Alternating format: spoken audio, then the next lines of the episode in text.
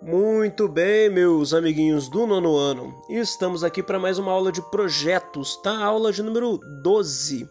Essa aula, minha gente, a gente vai fazer uma parte 2, tá?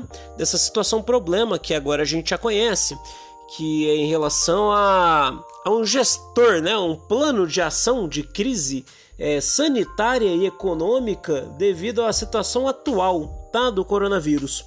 É, a partir dos gráficos que a gente apresentou, né? E da data desses gráficos, né? A ideia é, então, ao longo dessa semana, né, aprofundar os argumentos, tá?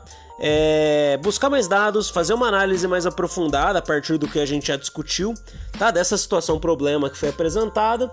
Você, enquanto gestor, né, de uma crise sanitária e econômica, tendo que lidar com a manutenção da vida das pessoas e com a manutenção da economia, tá? Para que não haja um colapso econômico.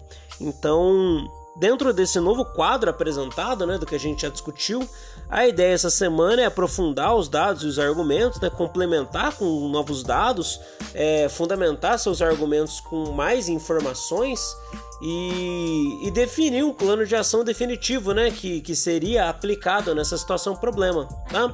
Para a gente finalizar essa situação problema na discussão da nossa aula na quinta que vem.